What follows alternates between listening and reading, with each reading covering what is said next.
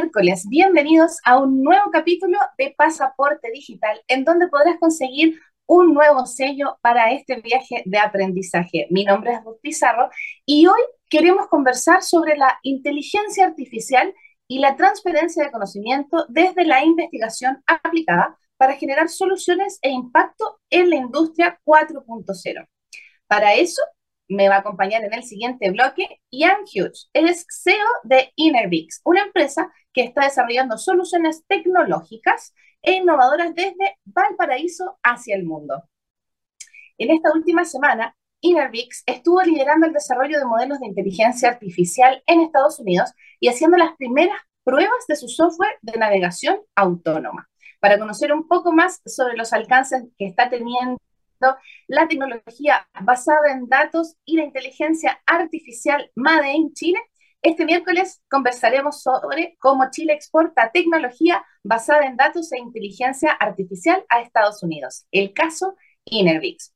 Además, en este capítulo podrás aprender las metodologías innovadoras que se están aplicando a los problemas reales, cuáles son los alcances de la captura de datos para generar la información, las aplicaciones de la inteligencia artificial de Inervix y cómo parte una empresa de soluciones tecnológicas y cómo sale al mundo. Así que no te vayas porque después de esta breve pausa hablaremos con Jan Hughes sobre cómo estamos exportando tecnología.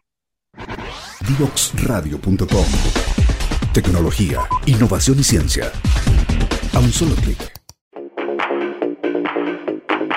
Sigue escuchando Divoxradio.com.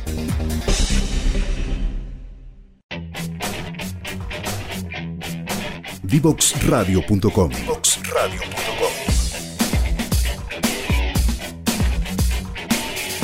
Conversaciones que simplifican lo complejo.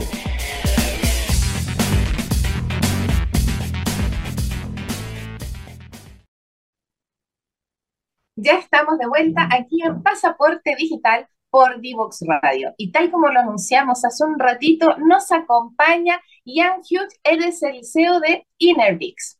Así que le damos una tremenda bienvenida. Hola Ian, gracias por estar con nosotros. Hola, ¿qué tal? Muchísimas gracias por la invitación. Qué bueno que estás con nosotros, porque ya lo, dijimos en, en, la introducción, ¿cierto? Que esta última semana Inervix estuvo liderando desarrollos de modelos de inteligencia artificial en Estados Unidos. Pero antes de llegar a eso, ¿cierto? Que es eh, lo más reciente, a nosotros nos gusta aquí en Pasaporte Digital hacer un poco de historia, que la gente tenga la empatía. Así que el micrófono es todo tuyo para que nos cuentes un poco de ti. Ya sabemos que eres ingeniero eh, electrónico, ¿cierto? De la Universidad de Valparaíso. Cuéntanos cómo llegaste a eso y cómo llegó la inteligencia artificial a tu vida y cómo llegaste obviamente a ser el CEO de esta empresa que está dando que hablar. Sí, perfecto, no es problema. Eh, creo que la historia, la verdad es que em, tiene, tiene hartos elementos, así que podríamos estar toda la tarde, pero voy a tratar de hacerla bien cortita para caber dentro del espacio. El, em, yo, yo, bueno, estudié ingeniería electrónica, para mí la electrónica siempre fue una, una pasión desde el colegio, yo tenía hartas, siempre desarmaba cosas y trataba de ensamblar algunas otras, eh, me llevaba muchos retos por lo mismo, y creo que esa historia es bastante típica de quienes les gusta la electrónica. Em, y eh, por, por, lo tanto, decidí también seguir esa carrera y me matriculo en la Universidad Católica de Valparaíso eh, para estudiar electrónica, con un interés en particular en temas de robótica. Y mm, eh, en ese tiempo también, antes de postular, estuve viendo lo que estaba pasando. Yo siempre en ese tiempo no era, era, había internet, pero no era tan, digamos, eh, no estaba en todas partes tan como está ahora.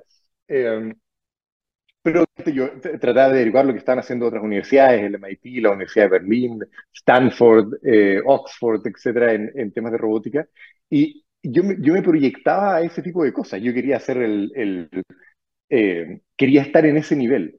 Um, entro a la Universidad Católica y veo que si bien hay un eh, empuje en ese tiempo ya de, de, de modernizar, y eso, Chile en general está bastante atrás en estos temas, en ese tiempo. y me cuesta, me cuesta harto esa, esa como primera inversión a la realidad eh, local. Em, pero con algunos profesores que fueron, que fueron bastante importantes, digamos, en, en, esta primera fase, eh, logro eh, tratar de bajar un poco la, el ímpetu que tenía por hacer cosas y me dedico bastante a trabajar en robótica dentro del laboratorio de robótica de la Universidad Católica y después participo también muy activamente en la Universidad Santa María cuando se estaba fundando el Centro de Robótica en ese tiempo. Eso estamos hablando de 2003, 2004, por ahí.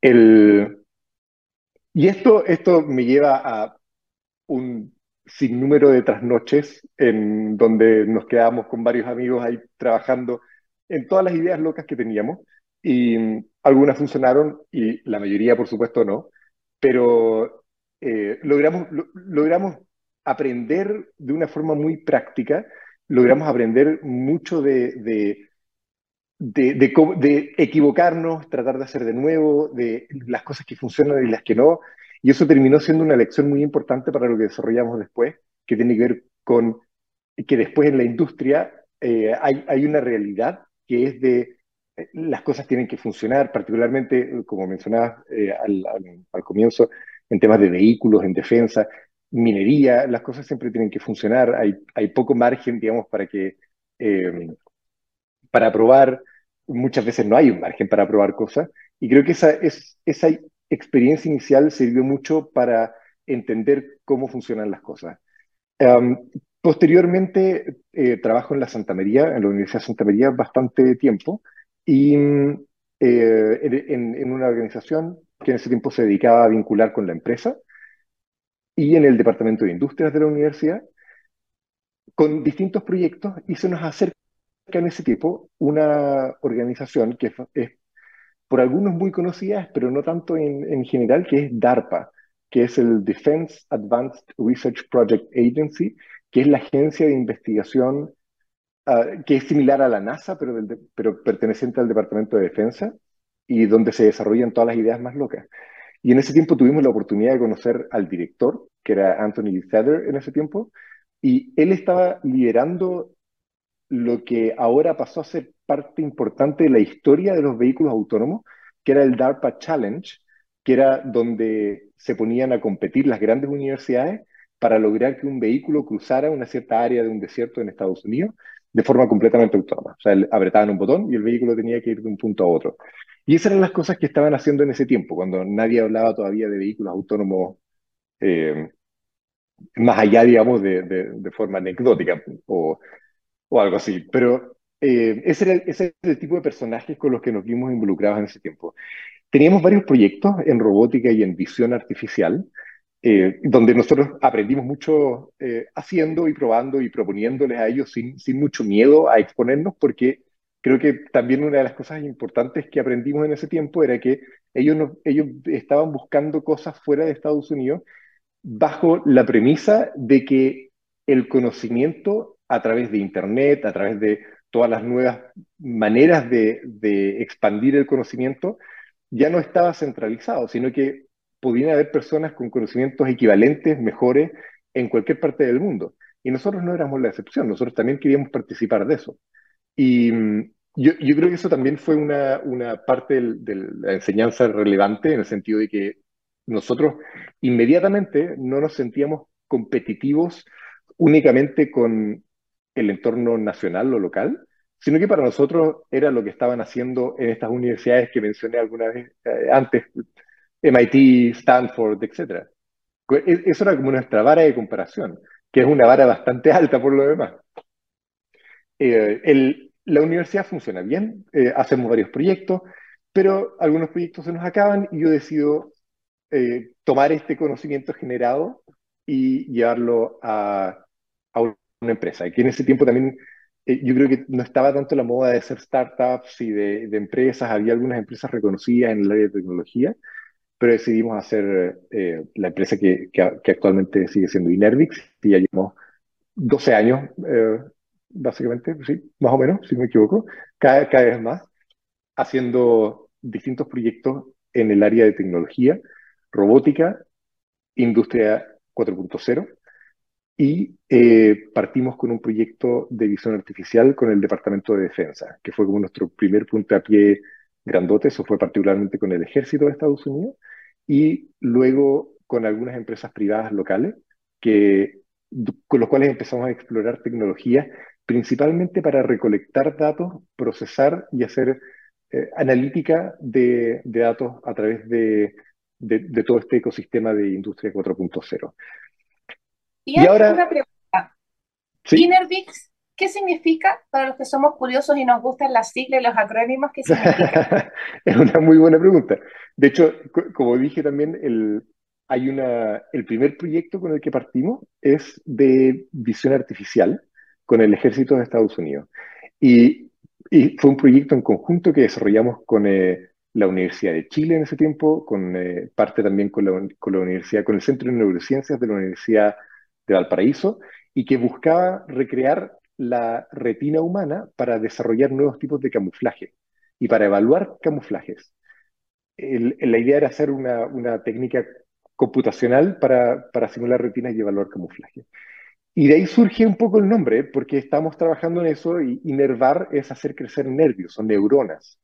Y en ese juego de palabras surge Inervix, eh, y, el, nuestro slogan en ese tiempo era eh, Innervating Technology, que es como hacer crecer neuronas en la tecnología. De ahí, de ahí sale el nombre. Un origen complejo, pero, pero entretenido de todas maneras. Con un montón de historia, porque además yo creo que todos nos estamos preguntando, ¿cierto? Y sería bueno para mm, enfocar este primer bloque, de todo lo que nos contaste y cómo fueron, ¿cierto? Eh, desafiando, ¿cierto? Las oportunidades, porque fueron más allá de las oportunidades que había. Ustedes tenían metas súper, súper altas, como decías tú.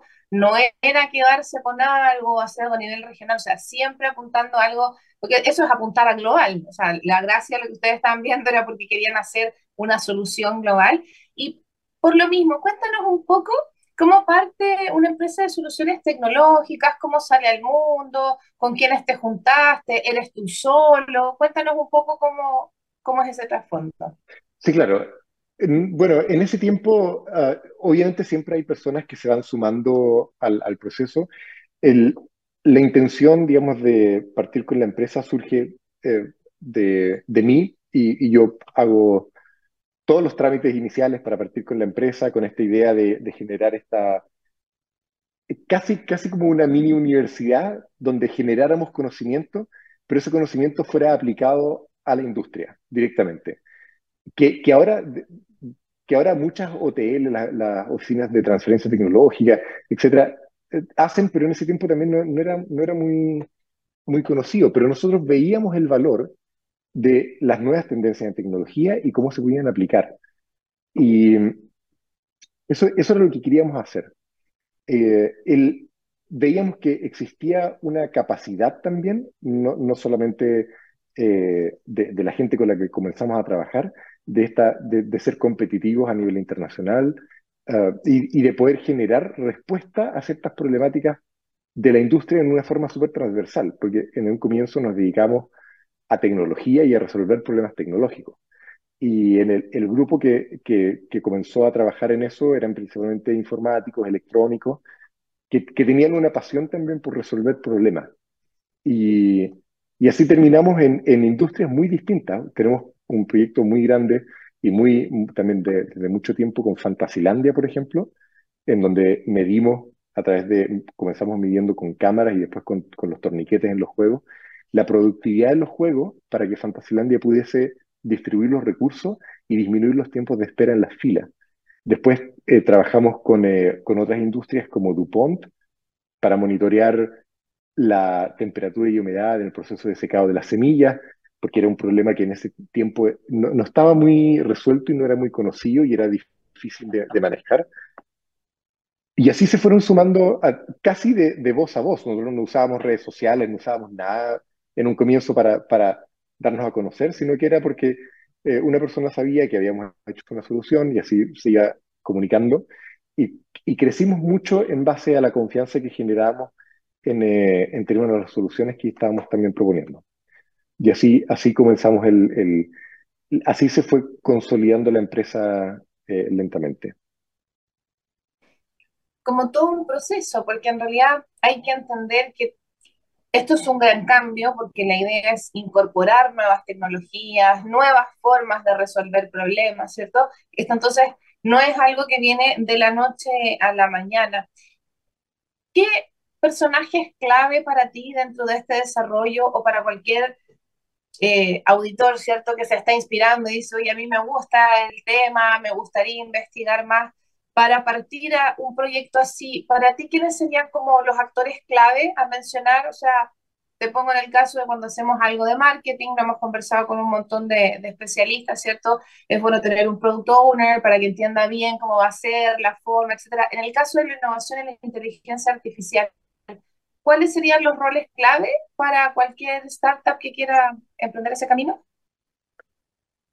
Yo, creo que nosotros aprendimos mucho uh, tropezándonos muchas veces. Eh, la, estructura de, la empresa fue siempre tener un área de, de negocio, una de operaciones y una de desarrollo de tecnología. En el tiempo, creo que fue una buena primera iteración, porque todas las personas que participaban tenían visiones que eran muy generalistas. Por lo tanto, tenían la capacidad de tomar problemas de la industria y encontrar alternativas, soluciones, etcétera, para poder dar una, una, algún tipo de respuesta de tecnología. Pero en el tiempo nos fuimos quedando un poco cortos en el sentido de que eh, esto empezó a entrar mucho más en una dinámica de, requerir un conocimiento mucho más profundo sobre ciertas áreas. Eh, por lo tanto, las capacidades se tuvieron que ir focalizando en algunas áreas específicas.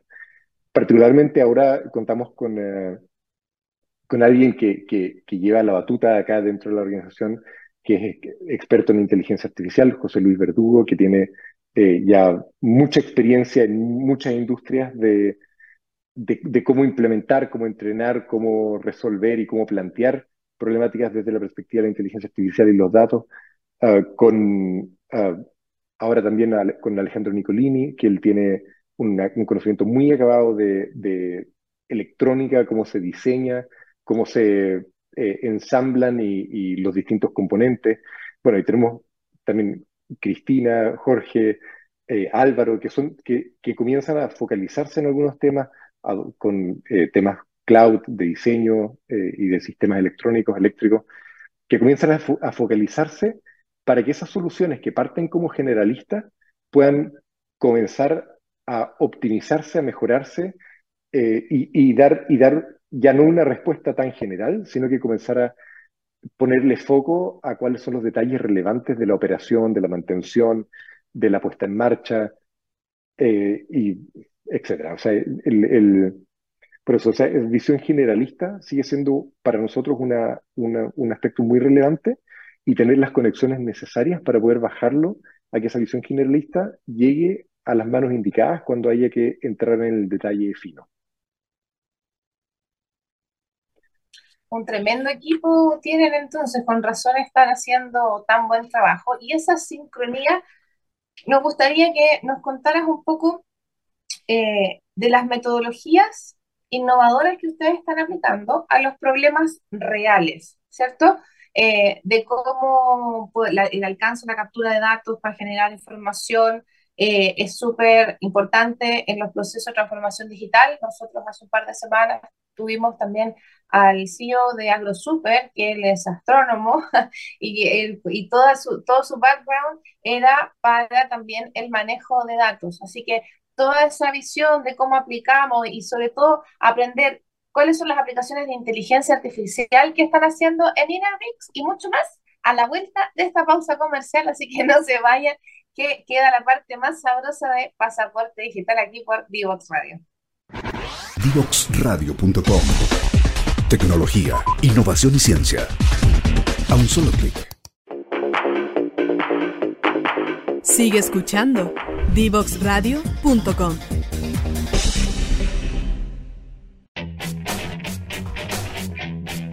Divoxradio.com.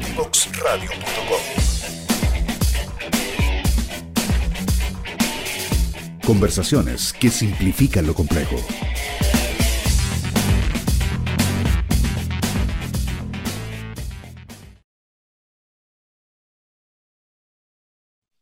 Ya estamos de vuelta aquí en D-Box Radio. Estamos hablando con Ian Hughes, que nos está acompañando desde el fresquito del paraíso. y estábamos hablando antes de irnos a comerciales, querido Ian, nos estabas contando, ¿cierto?, de cómo formar la empresa, cómo estamos em, viendo el tremendo desafío que ustedes ya están vendiendo tecnología para Estados Unidos. Pero cuéntenos un poco cómo ha sido la metodología, cómo ha sido el paso a paso para poder lograrlo. Sí, eh, yo, creo que eso fue eh, también, nosotros aprendimos mucho y equivocándonos con otras cosas también. Ah, y, y, el primer gran paso que dimos en la dirección correcta probablemente eh, fue el de estructurar el proceso de innovación que teníamos. Eh, generalmente tomábamos los proyectos y los abordábamos desde una perspectiva que tenía que ver con ingeniería, básicamente, y, tomábamos algunos elementos de, innovación, pero después lo estructuramos dentro de una metodología propia, en donde tomamos varios de los elementos de las metodologías de innovación más conocidas, pero tratando de adaptarlas a la realidad local, a la de las empresas locales y a la, eh, y a la realidad, digamos, de la implementación que, que estábamos haciendo. Esto lo llamamos posteriormente la metodología de innovación Inervix y la descomponíamos en varias, en, varias fases, que era, que era descubrir primero, que tenía que ver con entender bien las problemáticas para resolver realmente la, la problemática de fondo, porque nos encontramos muchas veces que habían ocasiones en donde nos planteaban un problema y ese problema terminaba siendo derivado de algunos otros y tratando de resolver con tecnología un problema que derivaba de otras cosas, generalmente terminaba dando malos resultados típicamente. Por lo tanto, este proceso inicial era relevante para, para poder entender la problemática. Después había una etapa de fine, que ya, ya entendiendo bien la problemática podíamos entender qué elementos nos servían para dar una respuesta tecnológica y, y, poder entrar ya en, el, en, en, cómo estructurar esto. Una etapa crea, que ya comienza con prototipar, con probar algunas soluciones en, eh, tanto digamos, en laboratorio como en, como en faena, ir validando algunas de estas etapas. Después, una etapa de innovar, de innova, que era eh, entendiendo que la innovación es medible o se puede llamar innovación cuando podemos medir realmente qué impacto genera en la producción o en el proceso, eh, etc. Por lo tanto, una vez que ya teníamos algo creado, podíamos medir cuál era la, innovación y la diferencia que estábamos generando. Y finalmente la, fase de impacta, que se preocupaba de que esto fuese sostenible en el tiempo, que pudiese perdurar.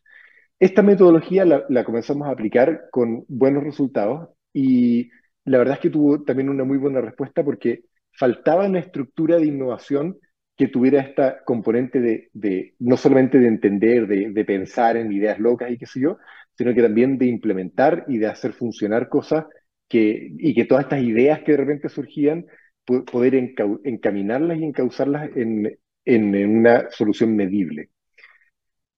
Posterior a eso, comenzamos a trabajar también, porque esto generalmente es muy, mucha, mucha pega de meterse en, industrias nuevas que no conocemos bien, de mucho trabajo persona a persona, de, muchas reuniones, de, muchas discusiones.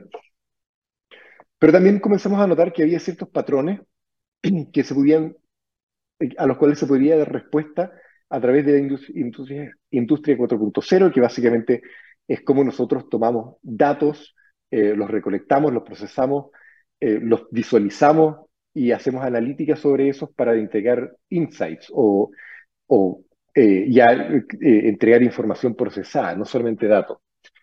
Y eso es lo que nosotros actualmente llamamos MetaBridge, que es nuestro, uno de los principales líneas de producto, que tiene que ver con eh, estandarizar ciertas eh, metodologías y tecnologías que nos permiten capturar datos desde lugares recónditos de, la empresa o de, muchos lugares, así como mencionaba, de repente, eh, así como tenemos proyectos en Fantasilandia, de repente también tenemos muchos proyectos de recolección de datos bajo la tierra para agronomía, tenemos cámaras en Winsor para hacer traqueo de animales y de personas, eh, y, así tenemos muchos proyectos distintos, pero todos tienen una base tecnológica similar que nos permite ir iterando también sobre una, una base conocida.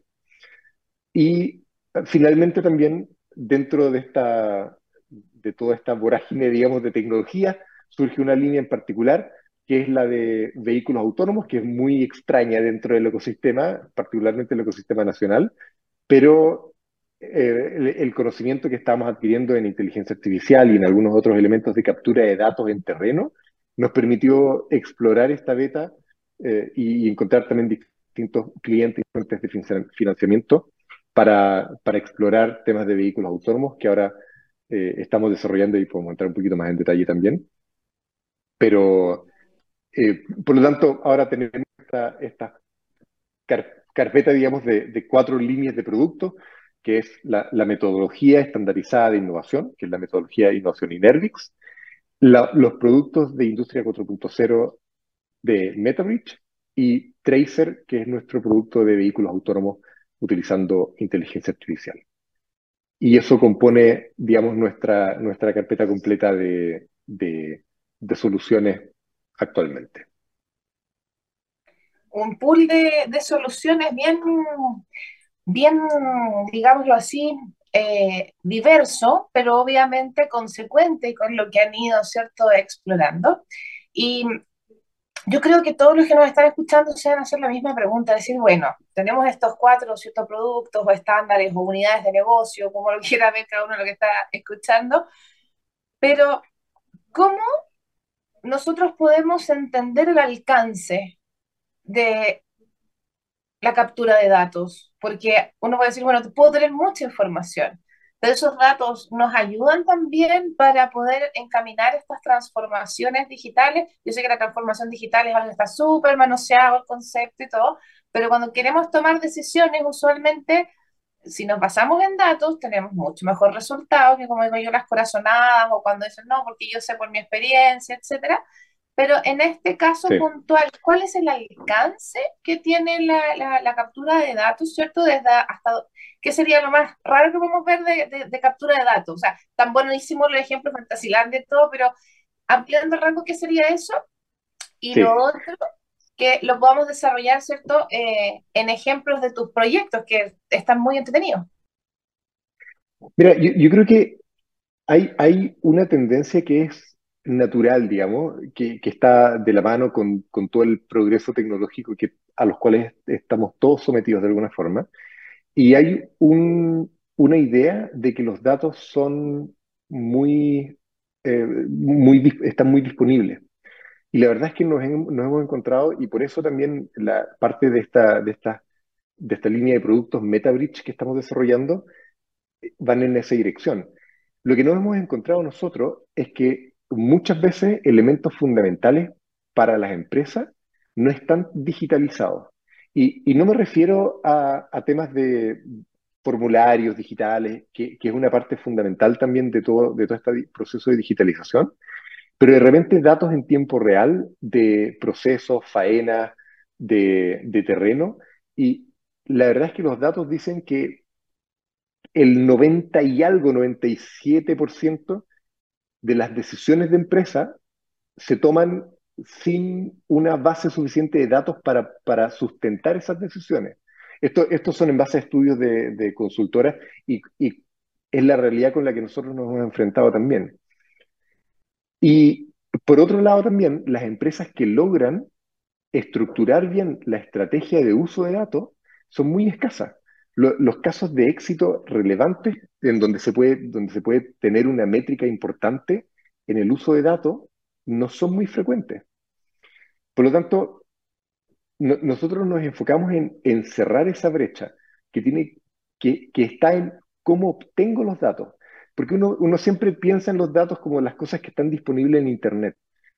Eh, pero, por ejemplo, eh, lo, lo, que mencionaba recién, en el caso de Winso, el dato de cómo se mueve el tigre dentro de la jaula o, si, si, eso, el movimiento implica que está estresado o no está estresado, eso es un dato que si no tenemos una persona que está ahí mirando constantemente lo que hace el tigre, nadie tiene idea de cómo capturar ese dato, cómo proyectarlo en el tiempo y cómo obtener una, eh, un, análisis que entregue valor al, al trabajo que se está haciendo, que en este caso digamos, en el, caso del tigre, es evaluar si es que cambia su comportamiento durante una cierta temporada, si se ve afectado por la afluencia de personas, eh, etcétera. Todas estas variables que, podemos que desconocemos porque no tenemos acceso a un dato directo.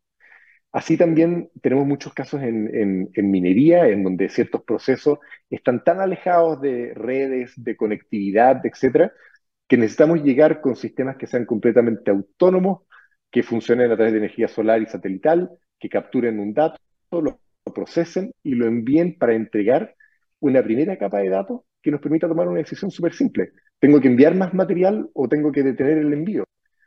Y ese tipo de, decisiones pueden tener un impacto súper profundo en productividad, en costos, en eficiencia, en eh, impacto medioambiental, etc. Y esa es la brecha que nosotros tratamos de, cubrir a través de, la implementación de MetaBridge. El, particularmente, y eh, para, entrar en algunos casos eh, digamos, más puntuales, eh, cuando hacemos, por ejemplo, analítica con personas, para analizar personas, que se las entregamos a, son generalmente, como por ejemplo Fantasylandia, Winsor, que están dedicados a la entretención y al, y al, y al manejo de grandes afluencias de personas, lo que, lo que hacemos es implementar una red de distintos dispositivos que logren a través de inteligencia artificial y cámaras de visión artificial capturar dinámicas que nos permitan extraer información. Por ejemplo, cuántas personas hay en fila, cuántas hay moviéndose, para dónde se mueven, eh, cuántos se desplazan, cuánto tiempo se quedan paradas mirando. Eh, y eso es toda analítica que se hace in situ a través de técnicas de visión y inteligencia artificial. Eso se procesa para que la persona que después analice estos datos no tenga que estar viendo imágenes, sino que vea solamente datos. Tantas personas pasaron, tantas ingresaron, tantas esperaron, tantas eh, estuvieron, digamos, eh, no, se quedaron ni un segundo y pasaron solamente. Eh, y esto lo podemos extrapolar a vehículos, a objetos en una línea productiva, y no tienen que ser solamente cámaras, sino que pueden ser también una, distintos tipos de sensores para medir el comportamiento de, de, la temperatura de un motor, de la vibración, etc. Y vamos condensando todo esto para obtener después las analíticas y los insights eh, en, la nube. El, por eso es, es, un proceso de entender bien la problemática, eh, aplicar esta, esta, estas tecnologías y obtener después las métricas necesarias para que, para que nuestros clientes puedan tomar las decisiones apropiadas que tengan un impacto relevante en, eh, en la industria, en su industria en particular. Y yo, bueno, también de, creo que es muy común, como decía en un comienzo también, creer que esos datos están disponibles, pero eh, sucede mucho que eh, creemos que tenemos datos, pero la verdad es que la brecha generalmente es muy grande y son brechas muy específicas también. Por lo tanto, ahí hay varios nichos relevantes que, hemos estado explorando como para cubrir esas brechas de datos y entregar en tiempo real eh, la, información necesaria para, para, tomar las decisiones también que, que, correspondan. Qué importante lo que estás mencionando, porque nosotros, con todos los expertos, ¿cierto? Los grandes referentes que tenemos la suerte de, de conocer y entrevistar, siempre se repite el tema de los datos, de la veracidad del dato, de, la, de, que sea un dato fidedigno, ¿cierto? Que sea un dato, porque hay que entender que en, este punto que tú nombraste es muy importante porque lo saco a colación casi en todos los programas, a veces creemos que, no sé, porque mis facturas son digitales, yo soy digital, a veces te dicen, no, yo quiero hacer una auditoría de procesos digitales. Ok, y te das cuenta de que los procesos digitales son a lo mejor los que están dentro de una plataforma de control de gestión, un ERP, un CRM, algo, cierto que, y esos datos tampoco significan el 100%. Entonces, a nosotros, eh, ah, estoy hablando por toda la audiencia, ojalá los represente con esta pregunta que es, ¿cómo? ¿Cómo? Porque yo creo que el desafío más grande es ese. ¿Cómo poder llevar esta tecnología y hacer, porque cuando tú haces un cambio de software se llama el soft landing, ¿cierto? De cuando empiezas de a poquito a usarlo. Y esto es mucho más, porque esto estás hablando de un cambio cultural, de una transformación desde cómo entiendo, de cómo percibo el dato. Entonces, yo creo que sería súper enriquecedor entender cuáles son los tiempos que te han tocado ver, ¿cierto? Con cada uno de los clientes, porque me imagino que esto no se puede hacer en una semana, o tal vez sí. O sea, cuáles son los tiempos, digamos, para ver algo. Y lo otro entretenido de, de saber sería, ¿cualquier empresa puede acceder a tener inteligencia artificial en su modelo de negocio? Sí, eh, eh, mira, yo creo que ahí diste un, un punto súper importante porque efectivamente siempre hay una, hay una, hay un problema en la adopción de, de tecnología. Hay, hay temas que hay que entender que son complejos, pero de lo que hemos aprendido también en el tiempo es que si encontramos realmente los elementos que le entreguen valor a la empresa, esa adopción es mucho más natural. Si tratamos de, entregar datos, que, también es un error de, los emprendedores en general muy común, que es, tratar de hacer soluciones que abarquen mucho, que entreguen muchos datos eh, y muchos gráficos bonitos y cosas así, pero tratar de encontrar cuáles son los que realmente tienen un impacto medible en el resultado, cuando, cuando uno se da cuenta que eh, cuáles son, cómo, cómo se utilizan y por qué tienen este impacto, la adopción es mucho más natural. Porque en el fondo son las métricas que yo quiero estar midiendo de cómo estoy haciendo mi trabajo, de cómo está funcionando la empresa, de cómo, de cómo los otros están eh, funcionando, qué recursos necesitan, dónde estoy cojo, digamos, para poder eh, mejorar algún, algún elemento de mi empresa. Por eso yo creo que el, el, el tema de la adopción está muy ligado a eso, porque la tecnología impuesta que puede ser muy entretenida, puede tener muchas aplicaciones, pero la tecnología impuesta generalmente tiene malos resultados. Y, y, y, también hemos sido parte de eso, hemos tenido muchos ejemplos de proyectos grandes que la, las personas finalmente no le ven el valor porque prefieren en vez de, ver la planilla con los gráficos y qué sé yo, ir a ver lo que está pasando porque porque confían más en lo que ellos pueden ver y porque lo hacían así siempre y no les ahorra mucho tiempo, etcétera, etcétera. Por lo tanto, esa, eso eh, creo que ahí, ahí hay una, un elemento fundamental que hay que considerar. En el tema de los tiempos, el, generalmente son proyectos de, yo diría que la implementación de uno de estos proyectos puede tomar seis meses, hay algunos que son mucho más largos cuando se requieren integraciones eh, o desarrollos muy específicos. Tenemos muchos desarrollos que requieren la fabricación de electrónica que es muy específica por el problema que quieren resolver, que, que eso es muy común en, en, minería cuando quieren meter un sensor en un lugar que es abrasivo, tóxico, etcétera, y no existen esos sensores para transmitir los datos desde ahí. Eso implica un diseño de sensor, de electrónica, de transmisión, etcétera, que eh, que dé respuesta a esa problemática específica y esos plazos se pueden extender eh, un poco más, pero generalmente, por supuesto, los tratamos de mantener a través de estas metodologías controlados lo más posible para, hacer, para entregar respuestas e iteraciones rápidas para ir viendo resultados rápidos también. Eh, y finalmente, por lo que preguntabas de, la inteligencia artificial, el, yo, yo, creo que hay muchos elementos ahora se habla mucho de inteligencia artificial. Nosotros, eh, cuando partimos con esto, hacíamos programación y procesos, entre comillas, inteligentes, porque eran como programación mucho más dura y pura en el sentido de, de modelar un proceso y instrucciones más básicas. Y esto fue avanzando a simplificar, por un lado, la implementación, porque eran sistemas inteligentes que podían resolver problemas de, forma automática y, y, extrapolar también algunos algunos, algunas soluciones. Eh, y ahora estamos enfrentados a esta, a esta realidad que nos habla mucho de muchos sistemas de inteligencia artificial, de mucha complejidad, pero la verdad es que mi impresión es que esto lo vamos a ir viendo simplificado y va a empezar a ingresar dentro de las empresas sin que lo notemos tanto con, un, con un impacto asociado importante. Pero así como nuestro teléfono nos responde preguntas utilizando inteligencia artificial y nosotros no entendemos mayormente cuál es el proceso que está por detrás sucediendo, que es gigante, porque esto es comprimir la voz del comando, eh, enviarlo por red, que un servidor lo descomprima, lo analice con un modelo de lenguaje, etcétera. Son muchas cosas que están pasando por detrás pero para nosotros es apretar un botón. y ese tipo de implementaciones son las que, es mi impresión, vamos a ir viendo mucho más rápido.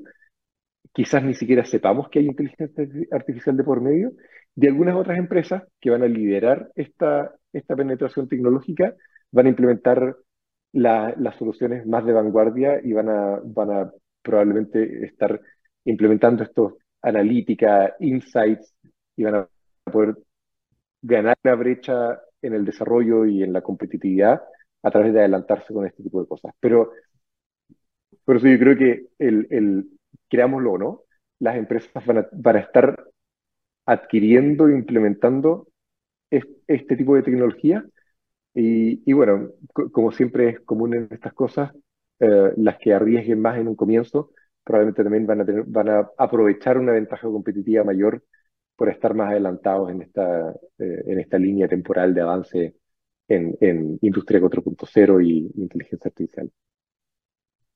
Nos parece fantástico. Mira, se fue volando este segundo segmento y en, lo, en el minutito que nos queda, ¿cierto? Para agradecerte, yo creo que quedaron muchas preguntas en el tintero, cómo lo hacen, tienen aplicaciones, cómo son las plataformas, la verdad que es un tema que da para más, así que vamos a hablar con la producción para que vuelvas. Pero antes de que te vayas, eh, ¿dónde te podemos encontrar? ¿Cuáles son eh, las vías, cierto, para ponerse en contacto contigo? Y yo sé que alcanzamos, nos quedan unos segunditos, si nos puedes recomendar algo que la gente que está interesada en la inteligencia artificial pueda leer o ver, escuchar. Sí, perfecto. O sea, a, mí me pueden encontrar eh, a través de correo electrónico ian.hughes, que no sé si por ahí debe estar mi nombre, arroba inervix.com. También utilizo harto eh, LinkedIn, ah, Instagram, Facebook. Eh, también Ian, Ian, Hughes Gunther, que es mi segundo apellido. El, y obviamente también súper abierto a continuar la discusión, tanto acá, si es, que, si es que aparezco por acá de nuevo, o si es que alguien me quiere contactar también a través de redes sociales para, para continuar la discusión. También siempre es entretenido poder eh, escuchar otras, otras versiones y, problemáticas y desafíos nuevos. Em, en términos de recomendaciones, yo creo que es súper difícil recomendar cosas porque em, el, en general yo siempre estoy siempre estoy leyendo algo nuevo, siempre estoy tratando de mantenerme al día, pero creo que hay algunos, algunos que quizás fueron un poquito más, eh, una influencia un poquito más importante. Yo creo que para los que están buscando eh, emprender y, buscar temas como más inspiracionales, yo creo que el eh, Start with Why de Simon Sinek tiene una visión muy particular. Es, un libro que, donde explica Simon Sinek, que es bien conocido, también tiene charlas TED sobre esto y muchos videos. Eh, explica bastante concisamente en cómo visualizar más allá de las soluciones y más allá del pragmatismo que de repente los emprendedores tienen con soluciones en particular. Eh, el, también como crecimiento personal, yo ahora estoy leyendo uno que he encontrado bastante entretenido, un personaje relativamente controversial, pero, pero el libro es bastante bueno, que es 12 reglas para la vida de Jordan Peterson. Em, y si quieren alguna otra recomendación o las cosas que estoy leyendo, que realmente estoy constantemente en eso, también me pueden contactar y seguir preguntando cualquiera de estas cosas. Maravilloso. Muchas gracias, Ian, por aceptar esta invitación. Esperamos verte pronto y ya saben, entonces estuvimos hablando con Ian Hughes, CEO de Inervix desde Valparaíso para el mundo. Un abrazo grande y esperamos verte Muchísimas pronto. Gracias, igual no te vayas porque nos queda la última parte de Pasaporte Digital aquí en Divox Radio. ¿Quieres ser un protagonista?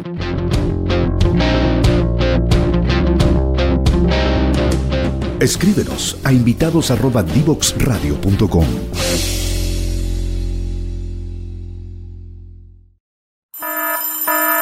Ya comienza un nuevo programa en divoxradio.com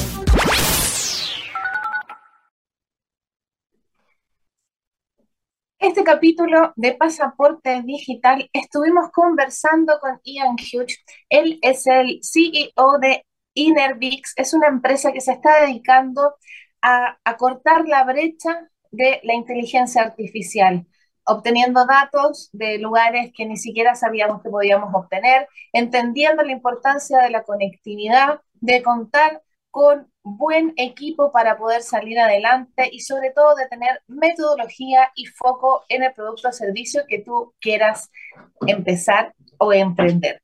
Recuerda que si quieres más información nos puedes seguir a través, ¿cierto?, de nuestro club también de pasaporte digital. Va a haber un webinar mañana jueves, así que para que estén atentos en la mañana y como siempre aquí la barrita para los que nos están viendo por internet, nos pueden seguir por LinkedIn, por Facebook, Instagram, Twitter, YouTube, SoundCloud y Spotify. Estamos en todas partes, así que no hay excusa para no escuchar y aprender aquí en Pasaporte Digital. Mi nombre es Ruth Pizarro, te mando un besito y nos vemos la próxima semana a las 5 de la tarde para que sumes otro sello en tu pasaporte digital. Chao, chao.